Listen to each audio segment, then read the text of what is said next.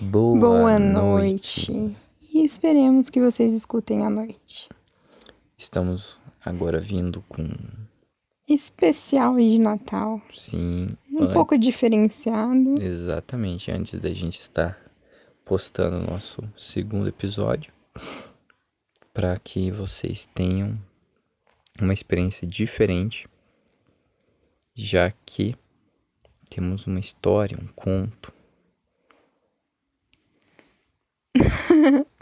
Apresente o conto, senhor Dominique.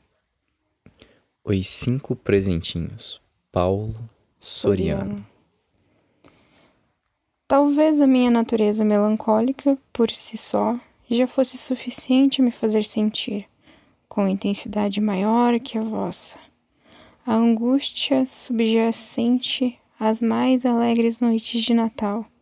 Todavia, não há dúvida que essa exacerbação sensível se deve em grande parte ao fúnebre acontecimento da noite de 24 de dezembro de 1878.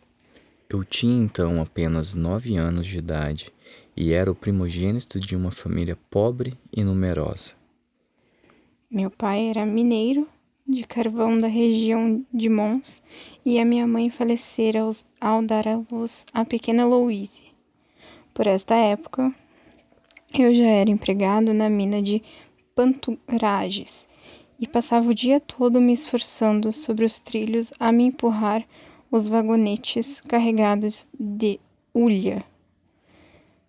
Mas quando minha mãe morreu, tive de abandonar o serviço para cuidar da recém-nascida e de outros quatro irmãos menores. Um salário miserável a menos. Uma boca esfomeada no lugar de outra. Porque éramos muito pobres. Jamais havíamos recebido um presente de Natal. Mas, naquele ano, o meu pai, ao retornar da mina mais limpo do que nunca, trazia nas mãos cinco presentinhos, embrulhados em papel colorido e atacados em cordões dourados, salpicados de neve. Acompanhava o meu pai, um pregador holandês, um jovem homem de cabelos ruivos e olhar tempestuoso. Sem tirarmos os olhos dos presentes, ouvimos impacientemente o missionário ler, com sincera devoção, um trecho da Bíblia. Durante a leitura, o meu pai mantivera fechados os olhos tristes. Supus que ele ouvia mais os próprios pensamentos que as palavras de Deus. Porque foi preciso que o pregador holandês o tocasse nos ombros para que ele despertasse do profundo devaneio. Mas eu estava enganado. Hoje tenho total razão para crer que ele escutara atentamente esta passagem. Tendes ouvidos o que foi dito? Amarás ao teu próximo e aborrecerás ao teu inimigo. Mas eu vos digo: amai os vossos inimigos, fazei bem ao que vos odeia, e orai pelos que vos perseguem e caluniam. Coragem, homem, disse o missionário. Deus não te deixará amparado. Não penses assim. Apesar da grave crise, teus filhos não morrerão de fome, nem de frio. Somente depois soube a razão daquele gesto consolador, engrossando a espessa legião de mineiros desempregados e sem a mínima possibilidade de obter um novo serviço. Meu pai havia, havia sido sumariamente despedido. O pregador holandês tirou os sapatos e entregou ao meu pai. É um sapato novo. É a primeira vez que eu uso. Mas agora é teu. É um presente de Natal. Meu pai não conteve as lágrimas. Abraçou-se ao Sr. Vicente Van Gogh e chorou convulsivamente. O missionário holandês o consolou como podia e depois partiu. Mergulhou os pés nus na neve gelada que se acumulava nos caminhos. Certamente, doara meias novas a outro necessitado. Para nós, um nobre ritual de um batavo ensadecido. Então meu pai distribuiu os presentes. Eram todos iguais, fatias de um bolo mofado e delicioso, que comemos com muita fome e maior gula. Aquela noite, para mim e para os meus irmãos menores, parecia a mais feliz de nossas existências, nossas existências miseráveis.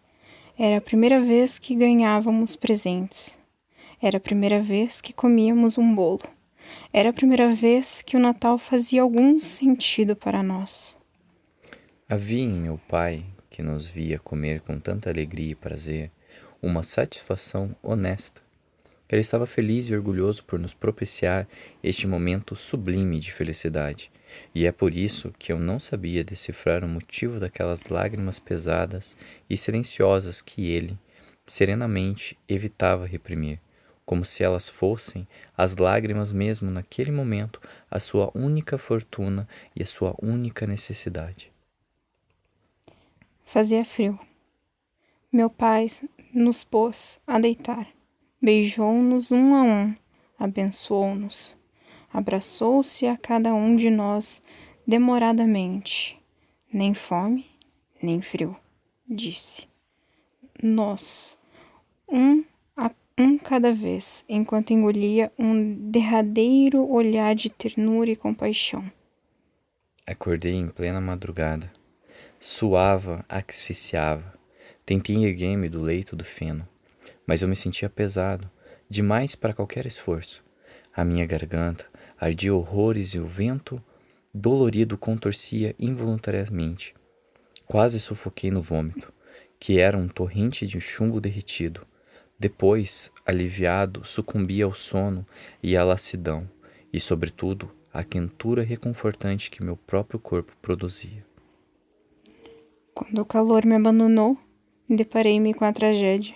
Meus irmãos jaziam sem vidas abraçados uns aos outros como costumavam dormir, porque sempre ávidos de calor. Tinham os lábios roxos e os ventres inchados. No berço da palha trançada estava Louise. Manchas escarlates distribuíam-se uniformemente em seu rostinho de criança morta. Fora ali que meu pai afundara os dedos para atacar-lhe o fluxo de vida. Depois enforcou-se o meu pobre pai numa trave pendente do teto, próximo à lareira, que nesta noite de Natal, sem hulha alguma, permanecerá vazia e silenciosa. Com letras típicas de um homem quase analfabeto, escrevera ele um curto testamento a lápis sobre o invólucro de um de nossos presentes. Deixava um sapato novo, único bem que possuía, ao capataz que o demitira